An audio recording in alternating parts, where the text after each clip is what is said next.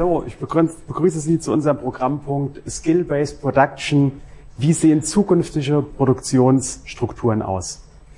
Ich habe heute bei oder jetzt bei dem Talk hier dabei drei Gäste. Das ist einmal zugeschaltet Marco Sprenger von BNR Automation Industrials. Wir haben Magnus Volkmann vom Lehrstuhl an der Universität Werkzeug, Maschinen und Steuerungen und Professor Martin Ruskowski, Lehrstuhlinhaber an dem Lehrstuhl sowie Vorstandsvorsitzenden bei der Smart Factory und Forschungsbereichleiter hier im DFKI.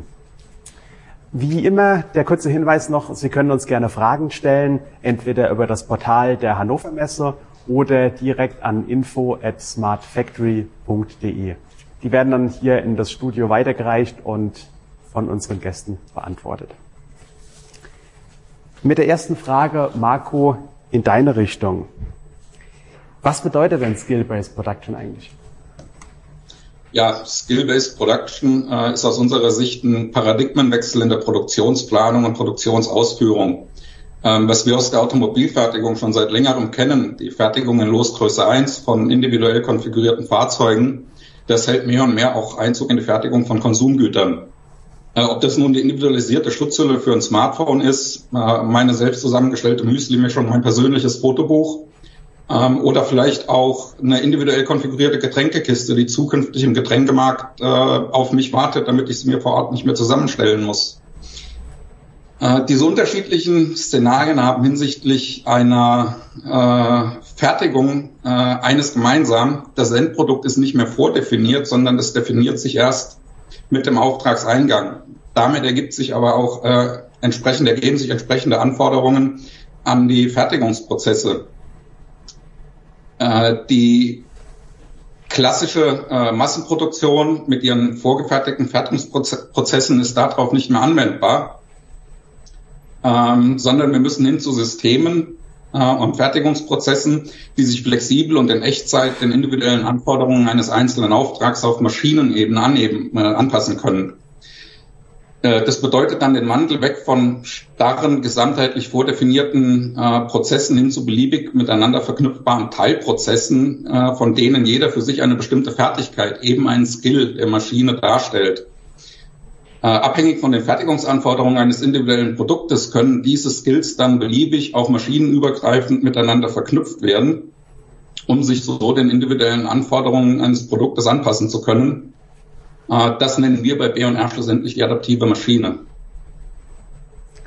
Das war jetzt vor allem ja so ein bisschen der Blick aus der Praxis. Äh, Magnus, du beschäftigst dich forschungstechnisch auch mit dem Thema. Was sagst du als Wissenschaftler dazu? Genau. Marco hat das Ganze schon sehr schön aufgegriffen. Wir wollen weg von der Massenproduktion hin zu kleinen Losgrößen oder sogar zur Losgröße 1, also ein individuelles Produkt. Und wenn wir uns diese Produktionsprozesse anschauen, dann nehmen wir sehr häufig und sehr gerne das PPR-Modell heißt das. Das vereinigt das Produkt, den Prozess, den wir fahren und unsere Ressourcen. Unsere Ressourcen sehen wir hier. Wir haben ein Transportsystem, wir haben Module, zum Beispiel ein Qualitätsmodul, ein Montagemodul und diese Module haben alle verschiedene Fähigkeiten. Das heißt, wenn ich nach der Fähigkeit suche, ich will einen Transport durchführen, dann finde ich hier mein Transportsystem und will natürlich diese Fähigkeit auch irgendwie starten können und sagen können, Produkt, du musst jetzt vom Platz A zum Platz B kommen. Und das sind dann diese Skills, wie wir sie nennen, das bedeutet, es sind für uns herstellerunabhängige Schnittstellen, die wir, in denen geben wir ein Grundgerüst, eine gleichbleibende Semantik und auf die können wir dann immer wieder zugreifen und so herstellerunabhängig unser Produkt durch die Produktion schleusen, nenne ich es mal. Okay. Ich meine, jetzt funktioniert heutzutage Produktion ja schon. Wir produzieren relativ lange. Was ist denn jetzt eigentlich so der Sinn davon? Warum sollte man jetzt Produktion neu denken mit Skill-Based Production? Ja, Marco hat es schon gesagt, dieses Thema individualisierte Produkte. Das ist also ein Thema, äh, klassisch gibt's halt äh, genau das eine Produkt und äh, das muss ich halt so kaufen, wie es äh, einmal entwickelt wurde. Ähm, und, und aber äh, Kunden wollen heute halt im gewissen Rahmen halt ihr, ihr eigenes Produkt haben, beziehungsweise ich habe große Produktvielfalt, die ich fertigen äh, äh, möchte, ich möchte flexibel fertigen können, äh, ich möchte auch lokal fertigen können äh, zukünftig, weil wir hatten das Thema CO2 heute schon einmal kurz angesprochen. ähm, wir müssen halt ressourceneffizienter arbeiten. Da kann ich nicht mehr alles in Massenproduktion aus China her befördern, sondern ich muss auch in der Lage sein, flexibel äh, Produkte hier fertigen zu können und kostengünstig fertigen zu können. Jetzt ist der Aufbau so einer, einer Fertigungslinie halt ähm, ja, ziemlich aufwendig, weil diese ganzen starren Verknüpfungen, die wir heute haben, die müssen individualisiert immer programmiert werden. Jede Linie braucht sehr, sehr viel Inbetriebnahmezeit ähm, und es äh, ähm, ist, ist, ist sehr speziell gebaut. Marco hatte das Beispiel Automobilproduktion, da können wir ja los, Größe 1. Ich kann mein Auto bestellen, was ich dann nach ein paar Wochen geliefert bekomme. Aber wenn man mal guckt, wie viel Zeit, Energie und Arbeit äh, ein Automobilhersteller in diese IT-Systeme steckt, dass das Ganze auch wirklich funktioniert und jeder macht es für jedes Modell wieder neu, das ist halt nicht wirklich abbildbar auf Dauer. Ja. Ähm, wir werden jetzt den großen Wandel in Richtung der Elektromobilität haben. Wir werden also komplett neue Fertigungslinien aufbauen müssen und wir müssen einfach effizienter und schneller in der Lage sein, dieses, diese Individualisierung durchführen zu können. Ja, und äh, da ist dieses Skill-Based Production wirklich der, der, der entscheidende äh, ja, Denkprozesswandel, dass ich also weggehe von diesen starren Linien hin zu flexiblen Linien, wo diese einzelnen Skills Skills im Sinne von Dienst am Produkt, das entsprechend einfach einen, einen, Fertigungsschritt dazu bekommt, ähm, bereitgestellt werden, die ich dann halt sehr, sehr flexibel kombinieren kann und vor allem nicht nur innerhalb einer Fabrikhalle, sondern auch zwischen verschiedenen Fabrikhallen, zwischen verschiedenen Herstellern, Lieferanten. Und im Extremfall sagen wir immer, wenn wir es richtig gemacht haben, dann können sogar Wettbewerber untereinander Ressourcen austauschen, weil Gaia X eine sichere Datenschnittstelle bereitstellt, wo ich sicher bin, dass halt die Daten nicht missbraucht werden, sondern mir gehören und danach auch wieder gelöscht werden. Hm, jetzt haben wir viel von der Forschungsseite und auch von der Industrieseite gehört. Und Marco, du hast ja auch schon ein paar Ansätze gemacht, äh, davon erzählt. Wie weit ist die Industrie denn jetzt? Wie weit seid ihr denn bei dem Thema Skill-Based Production? Ja, in der Tat gibt es da bei uns äh, nicht nur Ansätze, sondern bereits fertige Technologien und Produkte, die von unseren Kunden auch schon in der Produktion eingesetzt werden.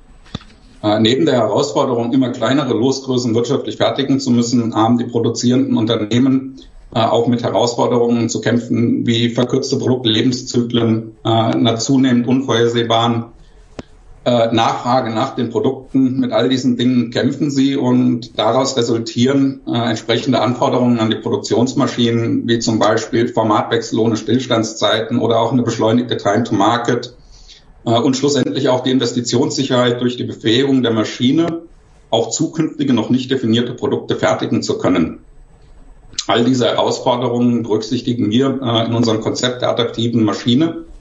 Wesentliche Schlüsseltechnologien sind dabei aus unserer Sicht hochdynamische, ähm, flexible und präzise Transportsysteme, wie zum Beispiel unser neuer Akkupost 6D oder auch unser Akkupost Track, die es unter anderem ermöglichen, jedes einzelne Produkt einen individuellen Pfad durch das Produktionssystem nehmen zu lassen oder auch Produktströme gezielt zu vereinzeln bzw. zusammenzuführen.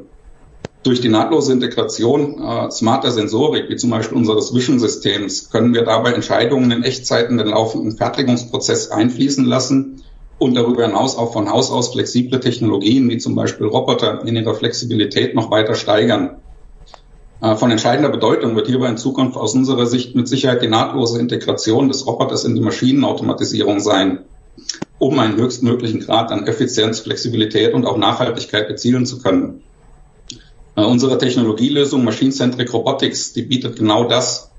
Da verschmelzen Roboter und Maschine zu einer Einheit mit einer zentralen Steuerung. Das ermöglicht dann die Synchronisierung von Maschine und Roboter in harter Echtzeit äh, und schafft damit völlig neue Grade an Flexibilität und wird von unseren Kunden auch heute schon gewinnbringend eingesetzt. Ähm, für den Maschinenbauer bringt es darüber hinaus noch den großen Vorteil mit sich, keine Experten mehr für die Roboterprogrammierung zu benötigen, da er die Roboter in seiner gewohnten Entwicklungsumgebung, unserem Automation Studio, projektieren kann.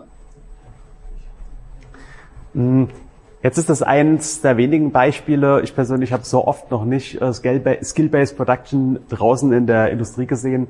Martin, so in deine Richtung, woran liegt das oder warum sind wir da noch nicht weiter? Ja, schlicht und ergreifend die ganzen Voraussetzungen dafür fehlen. Ähm, überhaupt erstmal dieser, dieser Denkprozesswandel der Automatisierung weg von, da bewegt sich eine Maschine von A nach B hin zu, am Produkt wird entsprechend ein Fertigungsschritt durchgeführt. Das ist noch ein, ein riesengroßer Schritt. In der Automatisierung haben wir heute, obwohl wir Ethernet-basierte Systeme schon auf dem Einsatz haben, häufig immer noch klassische 24-Volt-Denke, Schaltsignal-Denke zwischen Maschinen. Da wird also ein Bit gesetzt, es wird auf ein äh, virtuelles Rückmeldesignal gewartet, ein neues Bit gesetzt. Also alles eigentlich von den Denkmustern relativ klassische Konzepte. Das hat auch gute Gründe, weil die Leute, die halt Maschinen heute programmieren, das sind häufig ja gelernte Kräfte, Elektriker und, und in, den ähm, äh, Berufsschulen wird heute noch die klassische SPS-Programmierung im Sinne von, ich mache halt äh, klassische Elektrotechnik, nur halt in, in, äh, im Rechner bilde ich die ab. Diese Denke der IT, der Kapselung, der, der objektorientierten Programmierung, der Funktionsaufrufe, die ist einfach da noch gar nicht angekommen. Das ist dieser Konflikt IT-OT, äh, der immer wieder zitiert wird. Äh, die IT hat ganz moderne Konzepte, die OT arbeitet noch relativ klassisch, das muss entsprechend zusammengebracht werden. Also das ist das eine, das Denken. Und das andere sind die Technologien. Marco hat es gesagt, ihr habt die adaptive Maschine ähm, innerhalb vom Automation Studio. Das funktioniert super, wenn ich bei einem Hersteller momentan bin. Und der nächste logische Schritt muss sein, das jetzt auch noch zu öffnen über mehrere Hersteller hinweg. Weil natürlich äh, Automatisierungstechnik ist so divers und jeder hat halt gewisse Aspekte, die er gut kann und günstiger kann. Und, und es wird halt richtig erst zum Fliegen kommen, wenn das alles wirklich miteinander funktioniert und eine Einheit wird und nicht ich extrem unterschiedliche Systeme habe, die ich eigentlich gar nicht zusammenschalten kann und dann doch wieder nur auf dieser 24 Volt Basis oder virtuellen Basis halt lande. Ähm, also das sind die Schritte, die einfach gegangen werden müssen. Erst dann wird man dieses Scale-Based Production wirklich in der breiten Masse auch sehen können. Magnus, jetzt arbeitet ihr ja am Lehrstuhl oben und forscht in dem Bereich. Was genau erarbeitet ihr dort, um diese Umsetzung zu ermöglichen oder weiter vorwärts dazu kommen? Genau. Ähm, wir, das, der Vorteil, den wir in dieser Organisation haben, dadurch, dass wir uns in DFKI aufspalten, Smart Factory und den Lehrstuhl, haben wir ganz viele Sichtweisen auf diese Schnittstelle, die wir entwickeln müssen. Das bedeutet, wir haben hier Leute, die beschäftigen sich viel mit der Montage von Bauteilen, viel mit der Qualitätskontrolle. Wir haben den Kontakt zur Industrie, die uns direkt sagen, hey, was sind denn Anforderungen von uns? Und wir am Lehrstuhl haben noch den Vorteil, dass wir recht viele Fertigungsmaschinen bei uns stehen haben. Das bedeutet, wir haben auch einen großen Fokus gelegt, wie sieht denn das ganze Thema in der sparenden Bearbeitung aus? Und da sind wir an einen Punkt bekommen, gekommen, wo wir sagen können, wir haben in heutigen CAD-Systemen schon sehr viele Möglichkeiten, sehr viele Informationen direkt in der Konstruktion zu hinterlegen.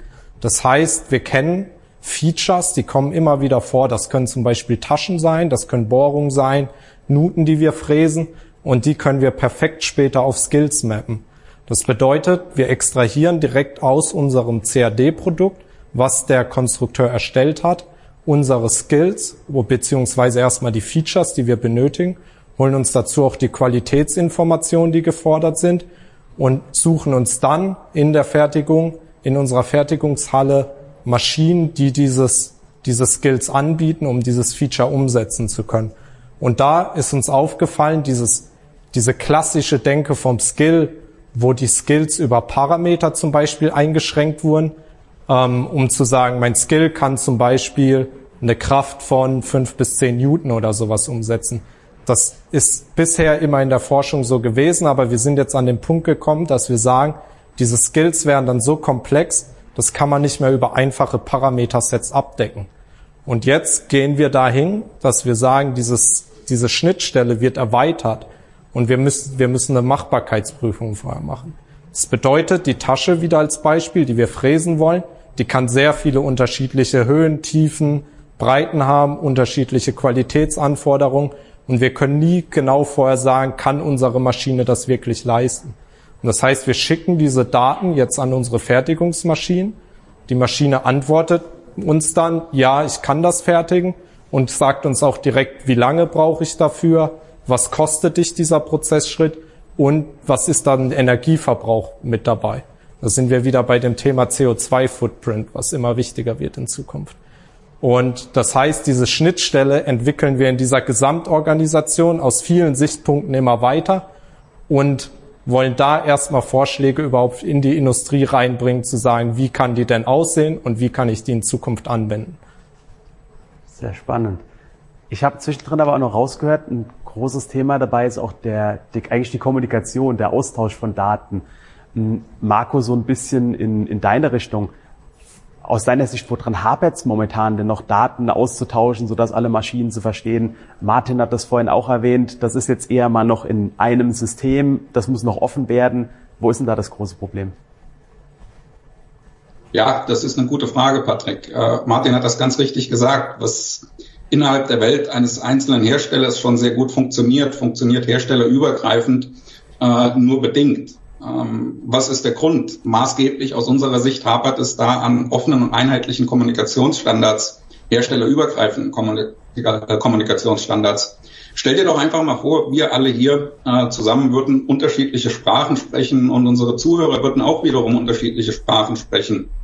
Wie wolltest du da ähm, unser Gespräch hier moderieren? Wie wollten wir unseren Zuhörern die Informationen rüberbringen, die wir rüberbringen wollen? Gar nicht. Es ginge nicht. Äh, nun mag der ein oder andere äh, einwenden, dass es diese Kommunikationsstandards auf Maschinenebene schon gibt in Form der existierenden Feldbusse. Äh, wie offen und einheitlich die sind, äh, möchte ich mal dahingestellt lassen und stattdessen die Frage stellen, ob die uns denn überhaupt in der Machine-to-Machine-Kommunikation und auch in der vertikalen Kommunikation äh, in Zukunft hilfreich sind. Daten auf Feldbussen sind Bitstreams. Das ist eine Folge von Nullen und Einsen, der Bedeutung wir äh, überhaupt nicht kennen. Äh, die Bedeutung ist bestenfalls dem System bekannt, auf dem der Feldbus konfiguriert wurde. Wenn ich dir jetzt einfach drei Zahlen nenne, 181, 93, 50, dann kannst du mit diesen drei Zahlen überhaupt nichts anfangen. Erst wenn ich dir ihre Bedeutung nenne, wenn ich dir sage, dass die 181 für meine Körpergröße in Zentimetern steht, die 93 für mein Gewicht in Kilogramm äh, und die 50 für mein Alter in Jahren, äh, dann werden aus diesen Daten, aus diesen Zahlen für dich sinnvolle Informationen, die du sinnvoll weiterverarbeiten kannst. Äh, und genau das bietet uns in der Automatisierungswelt OPC UA. Zum einen ist das ein offener herstellerübergreifender Kommunikationsstandard, der von nahezu allen namhaften Automatisierern unterstützt wird, mehr und mehr auch von Unternehmen aus der IT-Branche unterstützt wird und zum anderen bietet es genau diese Selbstbeschreibung, diese Semantik, die es äh, benötigt, um aus Daten sinnvoll interpretierbare Informationen zu machen. Darüber hinaus verfügt OPC UA bereits über einen integrierten Security Layer, der es neben der Machine-to-Machine-Kommunikation auch für die vertikale beziehungsweise standortübergreifende Kommunikation äh, gegebenenfalls bis hin in die Cloud sehr interessant und nutzbar macht. Sehr gutes Beispiel. Ich glaube, das kann man gut nachvollziehen. Hm, passend zu dem, ja, zu der Kommunikation und dem Austausch zwischen Maschinen kam auch eine Zuschauerfrage rein. Und zwar, wie sieht denn das in Zukunft jetzt eigentlich aus? Schließen dann diese Maschinen auch Verträge miteinander? Und die Frage, wer von euch möchte antworten? Ähm, ich kann gerne etwas dazu sagen. Ich vermute mal, das Thema Verträge kommt auch aus der Richtung Verwaltungsschale. Da hatte Pascal ja vor einer Stunde schon seinen Slot gehabt und viel darüber erzählt. Und da geht es auch um das ganze Thema Multi-Agentensysteme. Wie können sich die Maschinen untereinander abstimmen? Ähm, es gibt zwei grobe Ansätze, die man da vergleichen kann. Entweder wir haben einen Orchestrator, der Zugriff auf unsere ganze Fabrik hat und jede einzelne Maschine anfragen kann.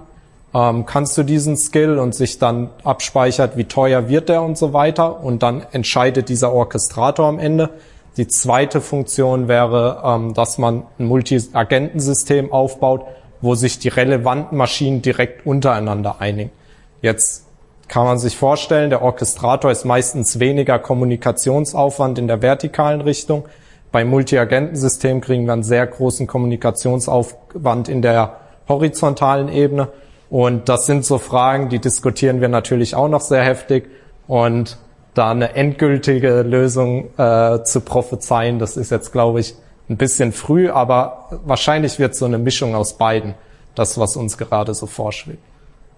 Die Forschung macht ja eigentlich genau das aus. Umprobieren, schauen, was klappt und dann das auswählen. Wir hatten vorhin schon mal das Thema, äh, hatte ich schon mal erwähnt, äh, Fabrik wird, wird fraktal werden, ja, wird in verschiedenen Hierarchieebenen sein. Und unser Bild ist, dass wir immer auf einer Hierarchieebene dort, wo wir zum Beispiel eine Produktionsinsel haben, wie, wie unsere, die aus vier Modulen hier besteht, kann ich wieder die Funktion dieser vier Module kapseln. Ja, und untereinander kann sich dieses System als Multiagentensystem einigen und stellt seinen, seinen Skill dann wieder nach oben bereit. Und äh, wir hatten auch die Verwaltungsschale heute schon angesprochen, die das Ganze kapselt.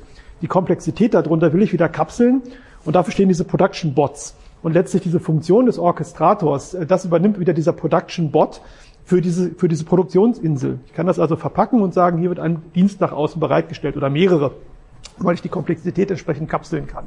Aber untereinander schließen diese Maschinen, diese Produktionsinseln auf der richtigen Ebene jeweils tatsächlich wirklich Verträge ab.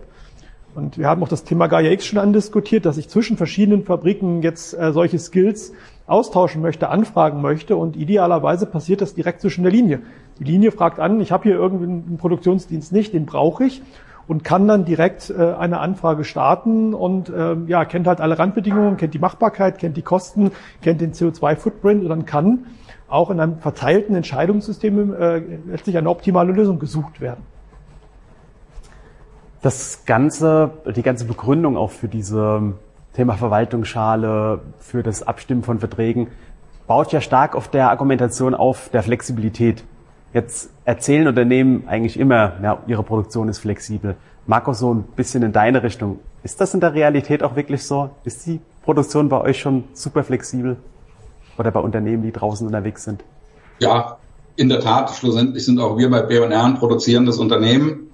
Ähm, kleines Beispiel aus der Praxis. Äh, unsere Industrie-PCs, die gibt es in mehreren Milliarden möglicher Konfigurationsvarianten und die fertigen wir schon seit Jahren in Losgröße 1 zu Serienkosten.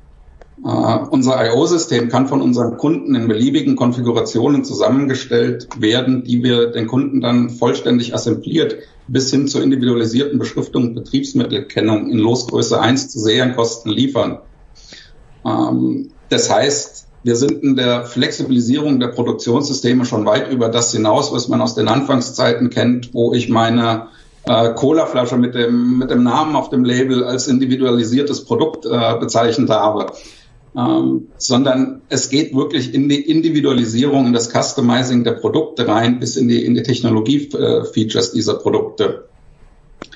Ähm, sicher ist, auf jeden Fall, dass in den dynamischen Zeiten, in denen wir leben äh, und vor immer kürzeren äh, Innovationsintervallen stehen, äh, Herausforderungen entstehen, denen wir mit möglichst flexiblen Technologien äh, gegenübertreten müssen. Äh, und genau diese Herausforderungen stellen wir uns bei B&R schlussendlich auch mit unseren Produktinnovationen. Forschungseinrichtungen wie die Smart Factory KL, die helfen uns dabei, schon heute einen Eindruck davon zu kriegen, was die, was die Anforderungen der Produktionssysteme von morgen sein werden und somit unsere Produktentwicklungen auch heute schon genau auf diese Anforderungen, auf diese Bedürfnisse ausrichten zu können. Ähm, wenn die Frage aber darauf abzielt, wie weit die Unternehmen im Vergleich äh, zu dem, was denn möglich ist, tatsächlich schon sind, dann könnte ich die Frage nur spekulativ beantworten. Äh, ich denke, möglich wird am Ende das sein, was die Märkte verlangen, was die Märkte brauchen. Äh, daneben stehen aber auch Zwänge, äh, die sich aus Ressourcenverknappung und der rasant wachsenden Weltbevölkerung ergeben. Nachhaltigkeit im Umgang mit endlichen Ressourcen gewinnt damit dramatisch an Bedeutung und wird die Märkte der Zukunft und auch das Konsumverhalten in Zukunft nachhaltigst beeinflussen. Innovative Produktionssysteme und Technologien sind dann eine Grundvoraussetzung, dass wir auch diese Herausforderungen äh, gemeistert kriegen. Äh, dafür zu sorgen, dass das alles möglich wird, äh, ist unter anderem eure bzw. unsere Aufgabe in der Smart Factory. Hm, ich würde jetzt gerne mal einen kleinen Sprung zurück machen. Wir haben nämlich noch eine Zuschauerfrage reinbekommen und da geht es so ein bisschen Richtung Standardisierung, herstellerunabhängig.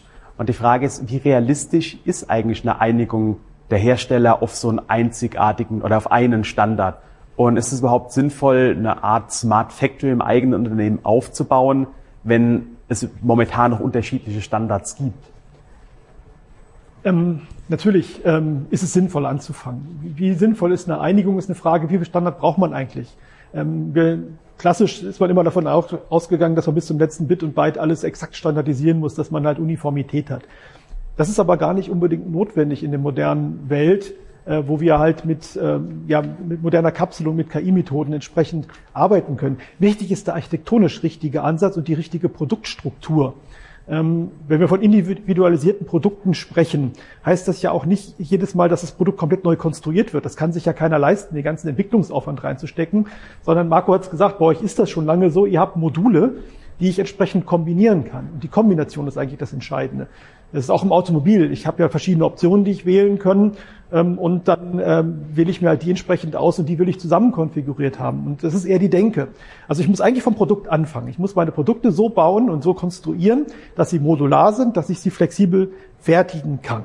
Und dann kommt der nächste Schritt automatisch. Und dann fange ich einfach an mit den Maschinen, indem ich gekapselte Produktionsschritte mache, meine Produktion eigentlich schon mal in diese Skills denke auch wenn ich vielleicht noch gar nicht die Technologien zur Verfügung habe, das wirklich dann mit der Verwaltungsschale einheitlich umzusetzen. Aber wenn ich die richtige Basisstruktur habe, dann kann ich jederzeit meine Maschinen sukzessive nachrüsten. Weil das Schöne ist ja heute, dass äh, Rechenleistung nichts mehr kostet. Ja, wir wissen alle, einen Raspberry Pi, den kriege ich quasi für umsonst. Äh, das Installieren ist um Größenordnung teurer als das Produkt selber. Auch einfache IPCs sind wir heute eigentlich in der Größenordnung, dass das Installieren teurer ist als der Rechner. Also, was kann ich machen? Ich kann auch existierende Maschinen einfach mit, mit solchen Rechnern nachrüsten, die dann kapseln. Wenn ich die richtige Basisstruktur habe, ob das intern jetzt schon der fertige Standard ist oder nicht, ist eigentlich sekundär, weil ich kann überall immer wieder ja, mich adaptieren. Ich kann das weiterentwickeln. Ich habe ein, ein wachsendes, dynamisches System. Das heißt, wenn ich überhaupt mal mit der richtigen Technologie grundsätzlich anfange, dann kann ich die Standards nachrüsten, wenn sie denn kommen.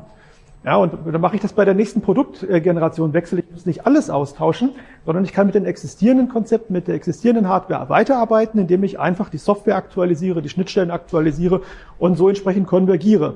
Und ähm, ob das jetzt im Detail ähm, das gleiche ist, ist gar nicht wichtig. Ich kann einfach Übersetzer einbauen. Dann habe ich halt einen Dialekt A, einen Dialekt B, einen Dialekt C, die am Ende des Tages aber doch wieder zusammenkommen. Und auch in Deutschland haben das. Wir können uns in Deutsch verständigen, auch wenn wir halt bayerischen oder sächsischen Akzent haben. Grundsätzlich geht es weil wir halt irgendwie schaffen, doch eine gemeinsame Sprache zu entwickeln. Ja. Ich denke, in dem Fall kommt es auch aufs Unternehmen an sich an. Wenn ich eine sehr große Produktionslinie habe, kann ich natürlich auch meinen eigenen Standard darin schaffen. Und wenn ich Zuliefer habe, kann ich denen auch sagen, haltet euch bitte genau an diesen Kommunikationsstandard, bereitet den mir vor und liefert mir die Anlage dann so rein in meine Produktion. Und das wäre schon mal ein Riesenvorteil, den wir sehen, weil wir sprechen hier immer von Plug and Produce, was wir damit auch umsetzen wollen. Und damit würden wir dann ja tatsächlich die Möglichkeit bekommen, mal einen Anlagenteil, sei es eine ganze Lackieranlage rauszunehmen, eine neue reinzustecken und wir haben dann einfach diese modulare Kapselung. Und wenn ich Produzent zum Beispiel von kleineren Maschinen bin, dann wäre es vielleicht für mich hilfreich, wenn ich einen Standard habe, der zum Beispiel von der OPC Foundation festgelegt wird, an den ich mich einfach halten kann so ein bisschen die Sichtweise, die ich dabei habe. Okay, das heißt, ja, ja Marco, Entschuldigung. Wenn ich auch noch einen Satz dazu sagen darf, ich sehe das ganz ähnlich wie ähm, Martin und äh, auch Magnus. Es wird mit Sicherheit keine hundertprozentige Uniformität geben. Äh, alle Unternehmen wollen sich irgendwo ein gewisses Maß an Individualität ähm, freihalten. Aber da, wo es notwendig ist, und das sind eben Dinge wie der Kommunikationslayer, wird schlussendlich äh, der Druck, der aus dem Markt kommt, schon dafür sorgen, dass sich die Hersteller dann auch auf entsprechende Standards äh, einigen.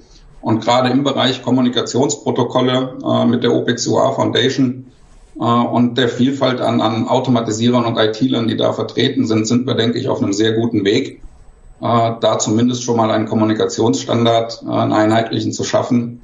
Und das wird mit Sicherheit einer der Schlüssel äh, für eine vernetzte Produktion sein. Hm, ich habe jetzt passend nebenbei die nächste Frage auch reinbekommen. Marco, die geht auch in deine Richtung. Du hast ja vorhin erwähnt von Semantikdefinitionen und die Frage ist, wie weit geht das denn oder wie weit wird das bereits schon eingesetzt, solche Semantikdefinitionen in OPC-UA? Ja, es gibt in OPC-UA schon diverse Companion äh, Specifications, die sich genau damit ähm, auseinandersetzen, damit befassen. Es gibt Companion Specifications, äh, für Robotik. Ähm, es gab auch vor OPCUA schon viele Standards äh, für die Kommunikation. Ich nenne da immer gerne die PAC-ML, die schlussendlich eine Zustandsmaschine definiert, der eine Maschine genügen muss, die in einem Produktivsystem in der Verpackungsindustrie im Einsatz ist. Auch diese Dinge werden äh, in OPCUA, in Companion Specifications, äh, gepackt, schon heute. Das heißt, da tut sich sehr viel, aber da ist auch noch äh, ausreichende Arbeit zu tun. Genau. Vielleicht, wenn ich da auch noch anhaken darf, also bisher die Spezifikation, die man findet für die ganzen Maschinen, Robotik, ähm, die entwickelt wurden, die dienen hauptsächlich der vertikalen Kommunikation. Das heißt, wir haben heutzutage die Möglichkeit, wenn ich mir einen Roboter äh, in die Anlage hole, dann kenne ich genau dieses Informationsmodell und könnte zum Beispiel sagen, von außen, ich will genau an Knotenpunkt Nummer so und so immer den Achswinkel für Achse so und so mit Geschwindigkeit noch zusätzlich abgreifen, um dann vielleicht mal irgendwann aus den Daten ein Condition Monitoring oder ähnliches zu entwickeln.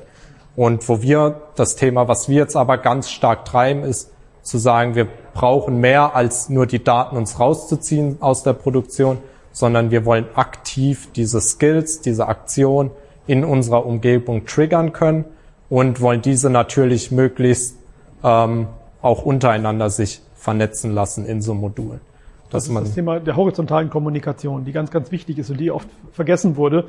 Deswegen auch Production Level 4, übrigens den Begriff, den wir nochmal neu definiert haben, um klarzumachen, dass es ganz, ganz wichtig ist, halt ja entlang des Lebenszyklus des Produkts alle Informationen mittragen äh, zu können.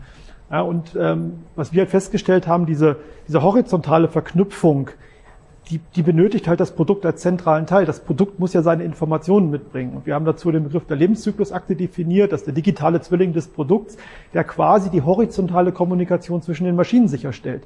Ja, aber wenn ich jetzt das auf direkten Wege zwischen Maschinen mache, dann müssen die ja wieder genau wissen, welchen Weg wird denn das Produkt nehmen. Jeder muss sich alles merken und das ist halt nicht Sinn der Sache. Es geht um die Kapselung der Informationen an der richtigen Stelle und wenn ich jetzt halt äh, die, die, die Daten eines äh, Produktes von einer Maschine zur nächsten transportieren will, dann muss das Produkt es mitnehmen. Nicht unbedingt physisch, aber der digitale Zwilling, also das Abbild, die Verwaltungsschale, die das Ganze kapselt, ähm, dort sind alle Informationen äh, gespeichert, die ich brauche, um jetzt von Maschine A zu Maschine B zu kommen. Und dann bin ich plötzlich auch in diesem Sprung, herstellerübergreifend zu werden, weil es völlig egal ist, von welchem Hersteller die Maschinen sind, weil ich einen zentralen, unabhängigen Speicherort habe, äh, wo das alles hinterlegt ist. Und jeder kann sich das entsprechend abholen. Hm, das Ganze hat ja auch viel damit zu tun, die Kommunikation zwischen Maschinen, vielleicht auch standortübergreifend. Und wir hatten heute auch schon das Thema Gaia X. Und ähm, es kam ja auch eine Frage rein, Marco, in deine Richtung, Arbeitet ihr schon in dieser Richtung in Gaia X zusammen oder arbeitet ihr in Gaia X mit? Ähm, mir sind keine aktuellen Projekte bekannt, Kundenprojekte bekannt, die bei uns laufen. Wir verfolgen als Unternehmen das ganze Thema Gaia X aber sehr aufmerksam, ähm, weil wir davon überzeugt sind, dass die Schaffung eines äh, Ökosystems, einer digitalen Infrastruktur äh, für Europa sehr wichtig ist, um bei Unternehmen das Vertrauen zu schaffen, schlussendlich äh, Daten auch irgendwo in, in Public Clouds abzulegen und damit äh, Daten und Produktionssysteme vernetzen zu können. Äh, auch da freuen wir uns eben über die Smart Factory mit Smart Max auch einen Use Case zu haben, der uns schon aufzeigt, was sind denn die Anforderungen, wie passen unsere Technologien dazu, wie können wir unsere Technologien da einbringen und wie müssen wir die bei zukünftigen Produktentwicklungen aufstellen, damit sie genau diesen Anforderungen dann auch genügen. Ja. ja. Ich denke, das ist auch ein Punkt, wo die Smart Factory ihren Vorteil wieder zeigt. Ähm, das ist natürlich ein Projekt, was noch in der Zukunft ist, aber wir sind ja schon mit B&R aktiv dran, auch auf den nächsten Hannover Messen wieder was zu zeigen. Und die treiben das Thema in ihren Steuerungen OPC-UA ja auch sehr intensiv. Und natürlich werden wir da auch in Zukunft noch einiges zeigen können. Und ähm, klar, hier ist das perfekte Umfeld dafür, einfach mal lostesten zu können und zu schauen, was sind denn als Hersteller meine Vorteile, die ich mir aus so neuen Technologien ziehen kann. Hm. Jetzt mal in ganz andere Richtung. Martin, du hattest eben auch schon mal erwähnt, den digitalen Schatten, jetzt, äh, den, Entschuldigung, den digitalen Zwilling. Es gibt auch noch den digitalen Schatten, die auch irgendwie eine große Wichtigkeit haben. Magnus, so in deiner Richtung, was ist denn jetzt eigentlich der Unterschied zwischen den beiden? Mhm.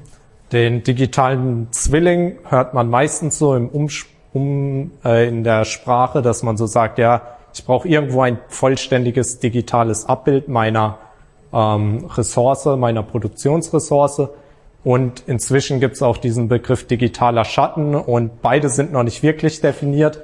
Man hat bestimmt auch schon mitbekommen, dass es jetzt extra eine industrielle Vereinigung gibt, in der dieser digitale Zwilling jetzt vorangetrieben werden soll. Ich treffe gern die Unterscheidung immer so, dass der digitale Schatten sich nur Daten vom Modul holen kann. Das heißt, es könnte zum Beispiel ein Echtzeit, eine echtzeitfähige Visualisierung sein, die irgendwo im Hintergrund läuft und die sich dann die entsprechenden Daten immer holt, eventuell sogar abspeichert und dass man aus diesen Daten später noch irgendwo Rückschlüsse auf irgendeinen Prozess oder ein Verfahren ziehen kann.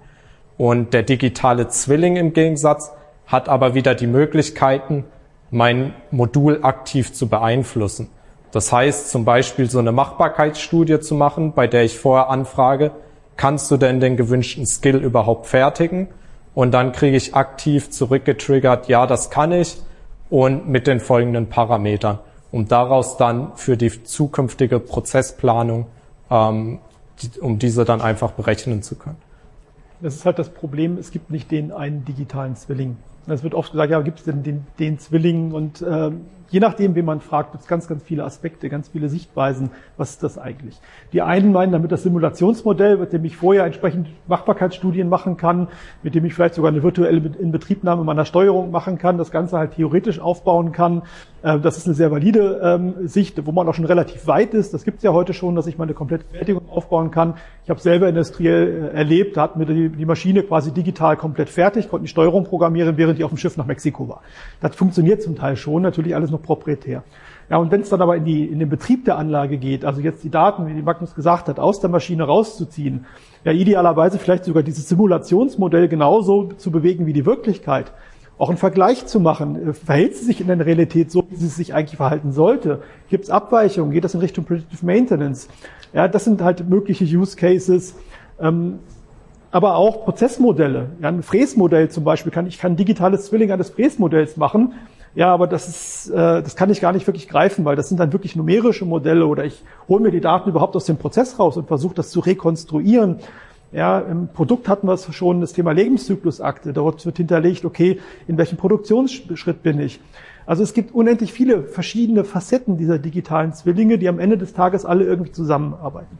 Aber eigentlich so ein bisschen die Richtung, äh, Zwilling ist eigentlich mehr so dieses Offline-Thema und Schatten ist mehr dieses Online-Thema. Das ist so ein bisschen die Richtung, in die es sich kristallisiert, aber am Ende wird das alles konvergieren und dann gibt es halt irgendwie dieses digitale Ökosystem und man sollte das nicht dogmatisch äh, betrachten, sondern ja immer den Zwilling für den Zweck, wo ich ihn gerade brauche. Ja, auch da, ähm, wenn ich alles digitalisiere, bin ich wieder auch am Ziel vorbeigeschossen, dann habe ich nämlich viel zu viel investiert. Das merkt man heute schon. Man kann solche Modelle bauen, aber ein Kunde will das Modell gar nicht kaufen. Das kostet erstmal Geld, dann auch keinen Nutzen davon. Man wird also immer auch den Kundennutzen brauchen, äh, um das Ganze zu monetarisieren und dann wächst und wächst das so langsam. Äh, und auch dort gilt wie immer die Pareto-Regel 80-20. Ähm, nicht alles machen, was machbar wäre, sondern das, was sinnvoll ist, mit dem ich am Ende des Tages wirklich Ziele erreiche, wie zum Beispiel kosteneffizient zu fertigen, überhaupt zu fertigen oder energieeffizient, Thema CO2-Footprint zu fertigen. Äh, das sind die Aspekte, auf die man dann sich fokussieren muss. Ja, um vielleicht nochmal anzuhaken, ein schönes Beispiel aus der Praxis bei uns ähm, wir, wenn wir diese Entscheidung treffen, kannst du den Skill fertigen oder nicht direkt auf dem Modul, dann sind das teilweise sehr einfache Entscheidungsbäume, die auf Expertenwissen beruhen. Und die können wir sehr schnell durchrechnen. Und im Vorgespräch ist da mit Marco auch noch eine sehr interessante Diskussion entstanden, weil ich dann gesagt habe, unsere neue Skill-Schnittstelle, die bietet uns jetzt die Möglichkeit, und das ist ja so wie unser digitaler Zwilling, der jetzt aber direkt auf dem Modul liegt. Und dann kam Marco auch und hat gesagt, ja, aber unsere Einkäufer, die von uns die Produkte kaufen, die wollen den gar nicht auf dem Modul haben, weil die wollen sich keine hochperformanten äh, Steuerungen kaufen, sondern die wollen immer möglichst das günstigste haben, um ihre Maschine möglichst günstig zu halten. Und ich glaube, das wird auch noch ein sehr interessantes Diskussionsthema. Brauche ich denn immer überhaupt so viel Rechenpower, um Entscheidungen treffen zu können? Dann kann ich das auch einfach auf einer klassischen kleinen SPS rechnen. Und wenn ich performante Rechenpower brauche, dann haben wir hier natürlich auch verschiedene Möglichkeiten, wie eine On-Site, die hier bei uns steht oder ähnliches. Und diese Entscheidungen, die wir dann treffen, das nennen wir immer Agenten. Und diese Agenten sollen halt untereinander entscheiden können, wen muss ich denn als nächstes fragen, um jetzt die gewünschte, um an meine gewünschte Information zu bekommen. Zum Beispiel kann ich diesen Skill in der gewünschten Qualität fertigen. Und die Agenten sind für uns eigentlich nicht modulbezogen. Das heißt, die können auch irgendwo in der Cloud sich einen Service aufrufen, um an ihre Informationen zu kommen. Okay. Wenn ich das aber jetzt alles so richtig verstehe, sind ja der digitale Zwilling und jetzt auch Agent, was du eben gesagt hast, halt ganz wichtige Elemente, um überhaupt diese Vernetzung zwischen den Maschinen durchführen zu können, auch herstellerübergreifend. Ähm, Marco, so in deine Richtung, wie weit seid ihr? Arbeitet ihr auch daran, am digitalen Zwilling oder an Agenten sogar? Ähm, ja, der digitale Zwilling, äh, der hat für uns eine sehr große Bedeutung und ist auch integraler Bestandteil unseres Konzepts der adaptiven Maschine. Ähm, um an Magnus anzuknüpfen äh, und das Vorgespräch anzuknüpfen, wir schließen das gar nicht aus, dass der digitale Zwilling auch auf der Steuerung äh, läuft. Ganz im Gegenteil. Wir unterstützen das für viele unserer äh, Technologien, zum Beispiel für den Akkupost-Track. Der, der hat den digitalen Zwilling quasi im Bauch. Das heißt, im Rahmen der Projektierung eines individuellen Track-Layouts im Automation Studio äh, entsteht der digitale Zwilling automatisch, äh, so dass ich keinerlei Programmieraufwand äh, zusätzlich habe, um damit dann auch simulieren zu können. Und das ist für uns sehr wichtig, denn mit der wachsenden Flexibilität der Produktionssysteme wird es natürlich auch immer schwieriger, äh, vorab abzuschätzen, ob ein Produktionssystem am Ende denn eigentlich das tun wird, was es tun soll, was ich mir von ihm erwarte.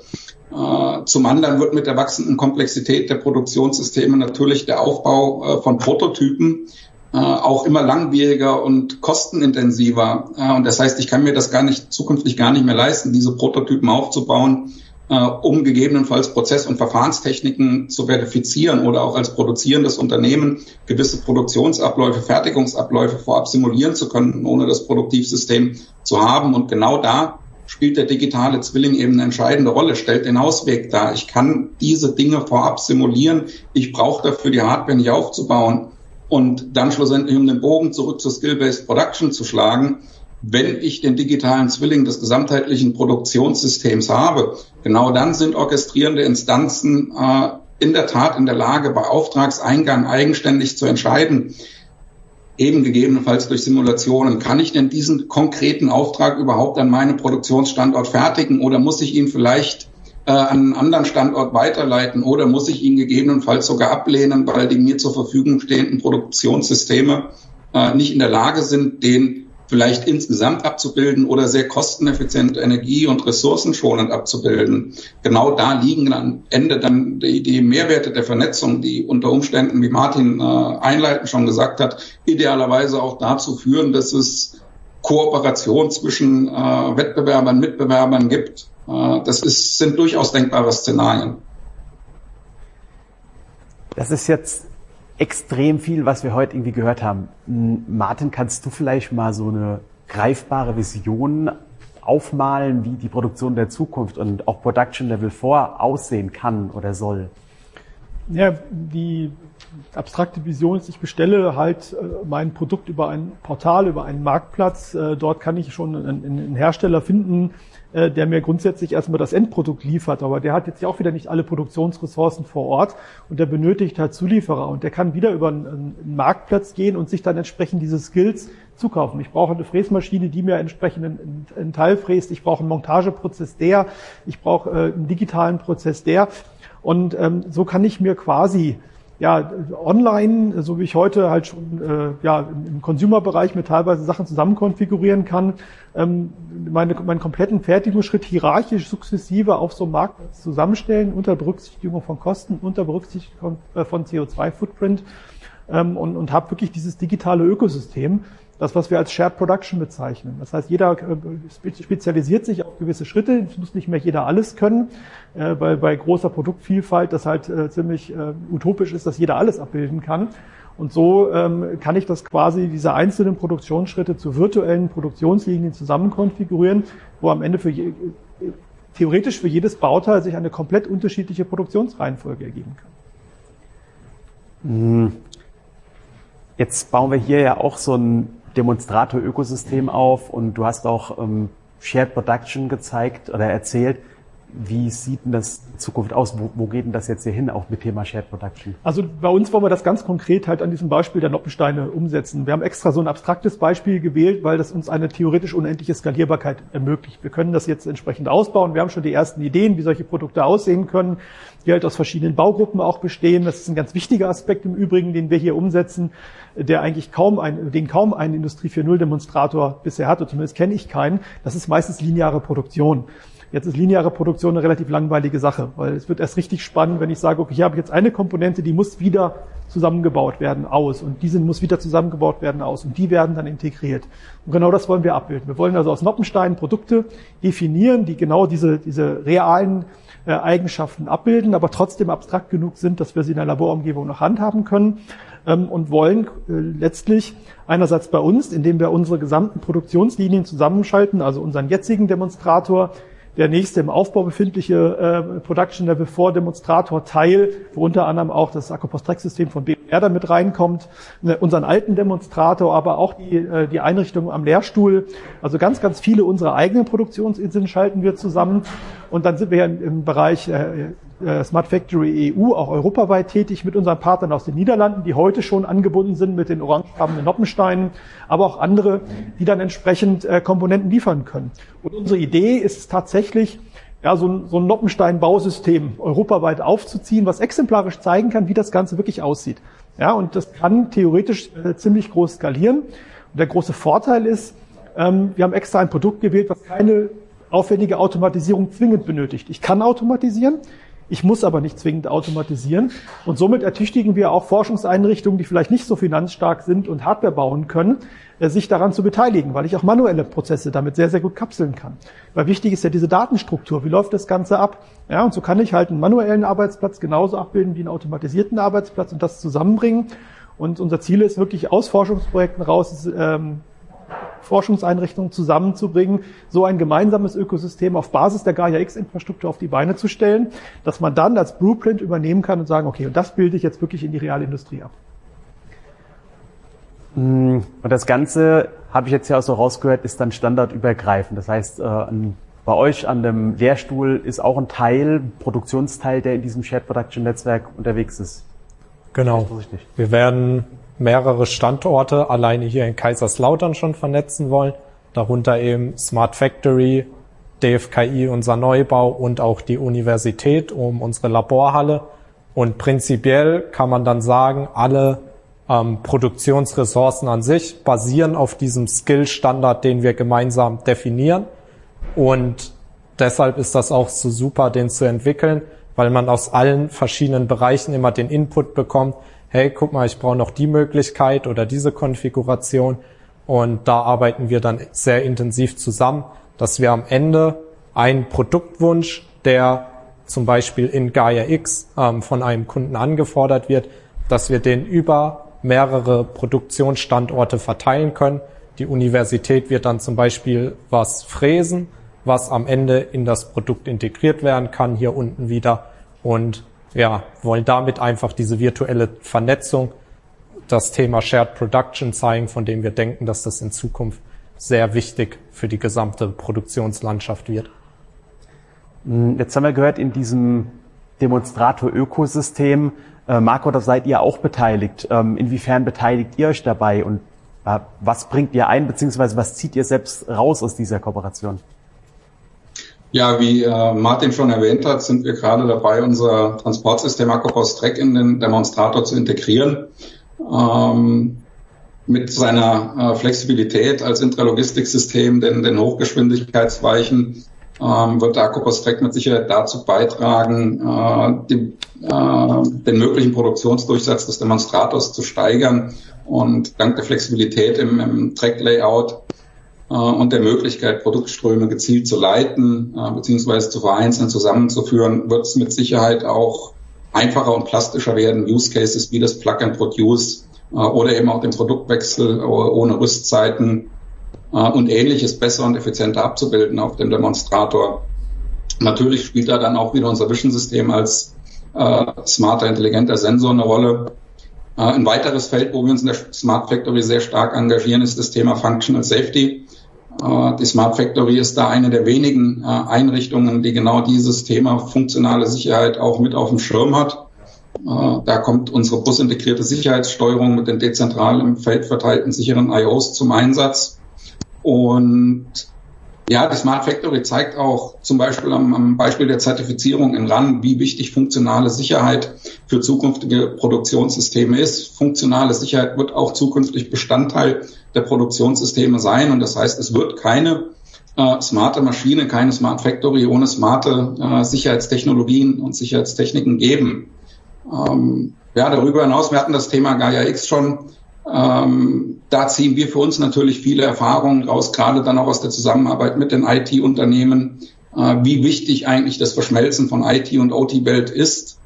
Äh, und da freuen wir uns schlussendlich schon drauf, äh, in den kommenden Jahren dann auch mit unseren frei skalierbaren Edge-Lösungen in der Smart Factory anzutreten, sei es nun mit einem OPCOA-Buskoppler, Sensoren, Aktoren direkt in die Cloud anzuschalten oder auf Maschinenebene äh, über die Steuerung Konnektivität zu schaffen oder auch auf, Factory-Layer schlussendlich über unseren Edge-Controller mit den erweiterten Möglichkeiten, die über Datenerfassung und Verdichtung hinausgehen, wie Dashboards für die wesentlichen KPIs zu erstellen, Trend, Alarmsystem und Control Performance Monitoring, aber auch äh, Docker-Containern, die dann schlussendlich die Schnittstellen für KI, Machine Learning, Augmented Reality bieten, äh, anzutreten und zu zeigen, äh, was man mit diesen Technologien alles machen kann. Dabei dann äh, natürlich auch zeigen, äh, dass die Datensicherheit, Data Security für uns äh, selbstverständlich und sehr wichtig ist und darüber hinaus eben auch zu demonstrieren, dass zukünftig der mobile Zugriff auf diese Daten über entsprechende